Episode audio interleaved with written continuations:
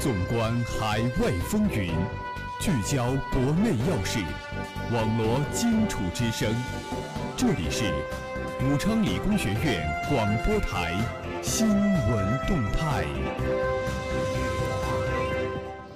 各位听众朋友们，大家好，这里是梅南之声广播台，在每天中午为您准时带来的新闻动态栏目，我是主持人吴晓云，我是主持人徐浩翔。历史上的今天。二零零一年十月二十六号，首届中国杂技艺术节举办。接下来，请收听今天的新闻三百秒。新闻三百秒，快速听世界。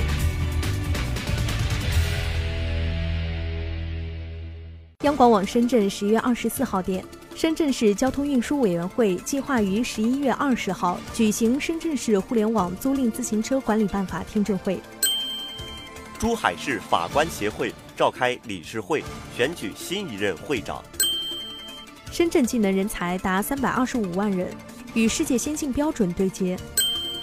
工信部表示，到二零二零年，环保装备制造业产值将达万亿元。蚂蚁金服推多收多赚计划，三年万亿支持实体经济。今年一到九月，内蒙古包头市规模以上工业增长值同比增长百分之六。国际足联公布年度最佳十一人，布冯入选皇马五人领衔。二零一七年，塔里木河下游生态输水累计下泄水量突破十亿立方米。龙舟世锦赛，中国队荣膺最佳团队奖。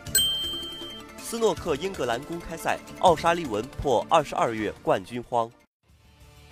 热点聚焦，聚焦热点。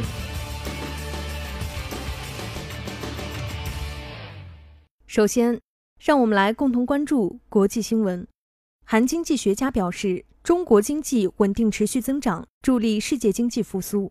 人民网首尔十月二十四号电，中国共产党第十九次全国代表大会于二十四号在京闭幕。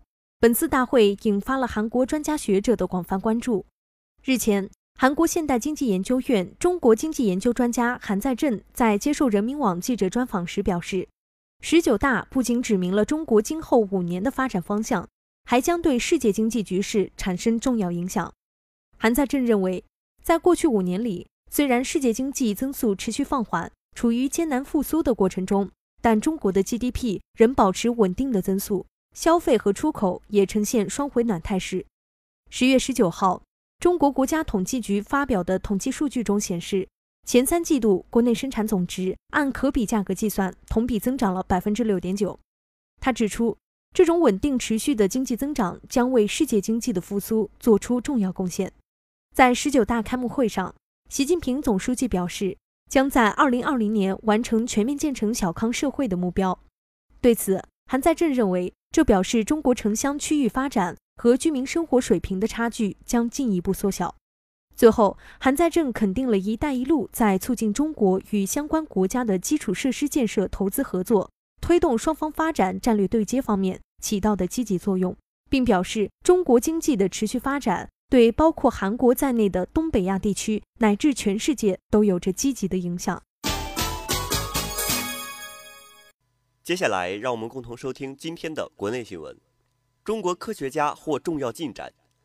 据新华社合肥十月二十三号电，记者从中国科学技术大学获悉，该校潘建伟教授及同事苑振生等人与中科院武汉物理与数学研究所管习文研究组合作，近期通过对光晶格中的超冷原子进行量子调控和测量，在国际上首次获得了一维有限温。多体系统在经典气体和量子液体之间转变的量子临界性质，并通过测量其相位关联，观测到了拉廷杰液体的幂定律关联特性。国际权威学术期刊《物理评论快报》日前发表了该成果。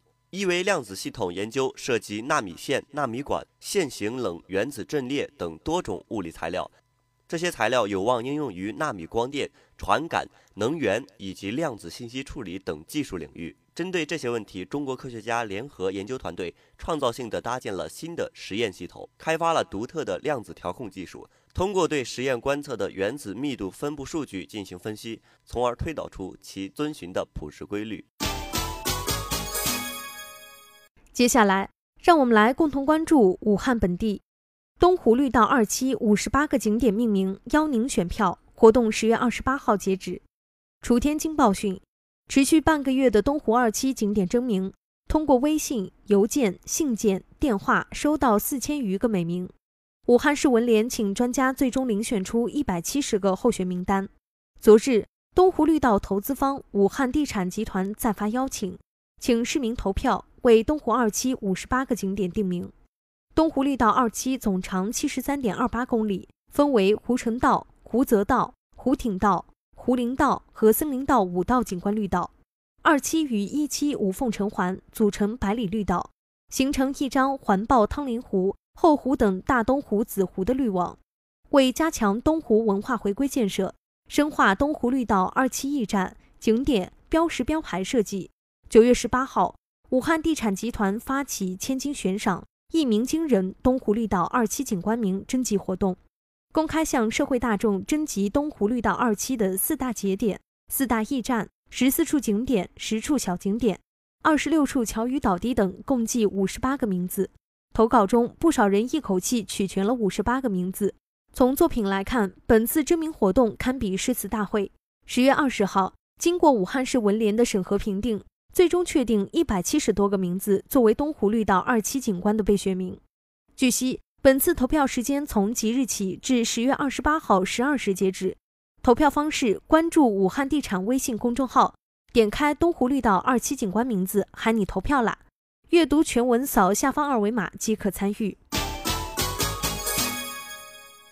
下面让我们一同收听今天的校园新闻。武昌理工学院青年领袖班第三期第二批笔试选拔进行中。中南在线十月二十四号消息，为积极践行成功素质教育，培养志向远大、德才兼备、具有成功素质的领导管理人才。共青团武昌理工学院委员会、武昌理工学院学生工作处及武昌理工学院通识素质教育学院共同决定启动青年领袖班选拔工作，面向全校2016级校院团学干部。据了解，青年领袖班开设于2015年，是继黄埔精英班后又一个精英培训班。青年领袖致力于培养专业素质扎实、通识素质过硬、创新素质突出的综合性高素质人才。不但从专业培训、社会实践等方面来训练学员们的写作、演讲和独立思考能力，学校每周都会额外开设两次理论课程学习和两次专题研讨，包括新闻评述、头脑风暴、周末论坛等。同时，为提高学员们的综合素质，每天的早锻炼是学员们必不可少的必修课之一。第三期青年领袖班主要有开发内化教学、专项训练、名家讲座。周末论坛与头脑风暴、案例剖析、参观考察、社会实践和领导力模仿训练与测试共六大教学模式。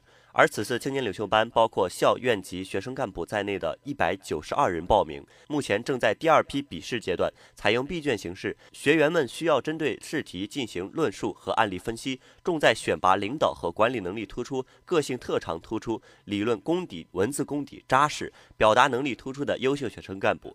随后是为期一周的野外拉练阶段以及面试阶段，最后考察学员们的团队意识、协作能力，采用头脑风暴模式进行最后筛选。成功通过选拔的学员需要遵守青年领袖班培养方案，完成为期一年的学习活动。节目的最后，让我们来共同关注武汉市今明两天的天气情况。今天是十月二十六号，星期四，晴，最高气温二十二摄氏度，最低气温十一摄氏度，微风。明天是十月二十七号，星期五，晴，最高气温二十三摄氏度，最低气温十一摄氏度，微风。以上就是本次新闻动态的全部内容。主持人徐浩翔、吴晓云，感谢您的收听，我们下期节目再会。